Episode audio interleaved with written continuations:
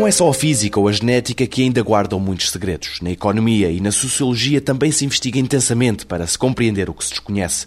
Sobre a questão de hoje, Leonardo Costa, professor de Economia na Universidade Católica do Porto, afirma que as liberdades estão mesmo intimamente ligadas e que, apesar de tal ainda não ter acontecido, a China totalitária desaparecerá. Eu diria que as várias liberdades estão intimamente ligadas: a, política, a social, a cultural, a económica também.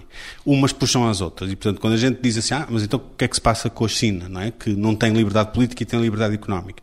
Aquilo que a gente espera é que, à medida que o progresso exista, ao nível económico e dos padrões materiais de vida das pessoas, o grau de exigência das pessoas também aumente, até pela começar a existir uma classe média, é? E nessa altura a exigência por liberdades políticas a, a aparecer. É? Portanto, eu diria não tem para já, é? mas, quer dizer, mas que umas liberdades puxam as outras e que a experiência histórica dita já agora, que o sacrifício da liberdade em nome de outros valores não traz nem os outros valores, que foi o caso da igualdade, é? nem a igualdade, nem a liberdade. Quer dizer, e, portanto, eh, umas vivem com as outras. E é preciso puxar por umas para conseguir mais liberdade nas outras. Era, isso que eu diria. É? Se eu puxar pela liberdade política, terei mais possi boas possibilidades de ter liberdade económica do que o contrário. E vice-versa. não é? Se houver liberdade económica e livre comércio, isso em si, pelo progresso que traz material e por aí fora, há de trazer esse padrão de exigência por liberdade política.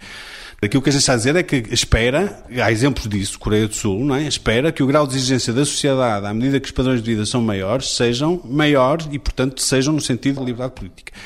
Não é? Quer dizer, à medida que as pessoas têm padrões de vida maiores e, e graus de formação maiores, têm padrões de exigência maiores. E a partir daí, provavelmente, estão menos aptas a viver em regimes totalitários. Isso acho que sim. Quer dizer, depois há exemplos assim esquisitos, tipo Singapura, não é?